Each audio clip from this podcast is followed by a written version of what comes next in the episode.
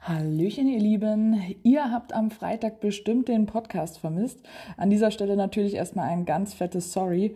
Eigentlich solltet ihr ein Interview live vom Mega-Event in Frankreich bekommen, doch dort gab es einfach keinen Empfang. Und die Orga war natürlich auch ziemlich im Stress.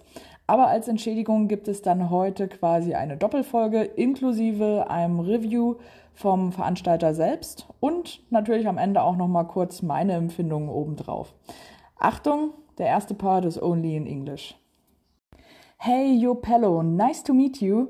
Tell us, who are you and what happened last weekend in France at the geocaching mega event Fortress?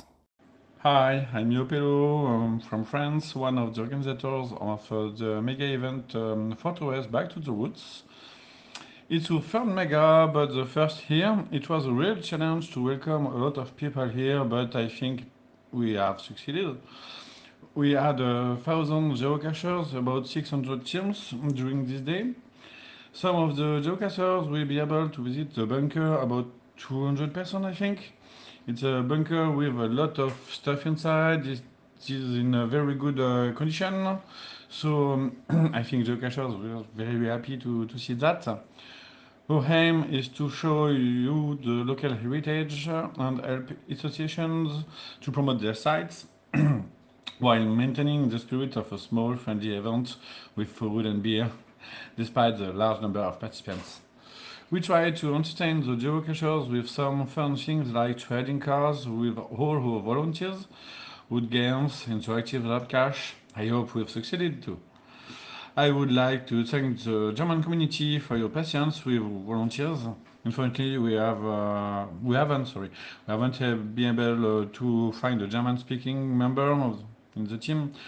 And we're French, so we are very, very bad at foreign languages.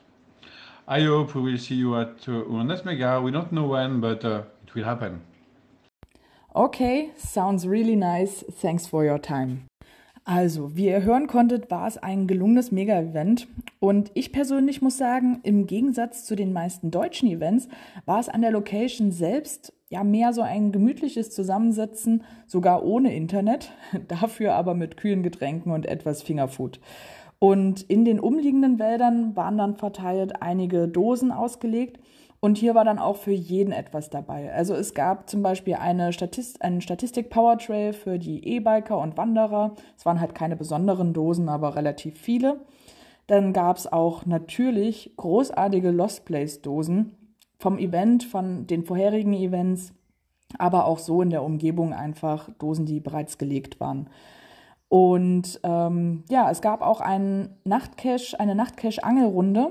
Es gab fünf verschiedene Labs, A10 Stationen, die haben sich natürlich auf die drei verschiedenen Tage verteilt. Also zwei Labs gab es ähm, beim Vorevent, zwei Labs gab es beim Hauptevent und ein Lab dann am, beim anschließenden Cito. Und dann gab es natürlich auch noch eine Runde mit vielen schönen Bastelarbeiten.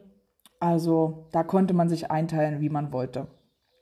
Und an der Location selbst gab es dann natürlich auch noch verschiedene Programmpunkte. Man konnte zum Beispiel im Vorfeld eine Führung buchen und dort teilnehmen. Es gab eine Verlosung und äh, noch eins, zwei Stände, bei denen man sich über Geocaching informieren konnte. Also es war ein Rundumpaket quasi. Aber dadurch, dass jetzt ähm, die verschiedenen Runden da waren, hat sich natürlich alles so ein wenig verlaufen. Also an der Event-Location selbst waren oft gar nicht so viele Geocacher und auch auf den Runden ist man zum Glück, muss ich sagen, nicht im Rudel gelaufen. Da ja jeder dann auch seinen Tag nach seinen Wünschen anpassen konnte und das fand ich persönlich auch mal ganz schön. Also im nächsten Jahr wird uns, wie bereits angekündigt, wieder ein Mega erwarten, jedoch an einer anderen Location. Wir können also gespannt bleiben. Bis bald im Wald.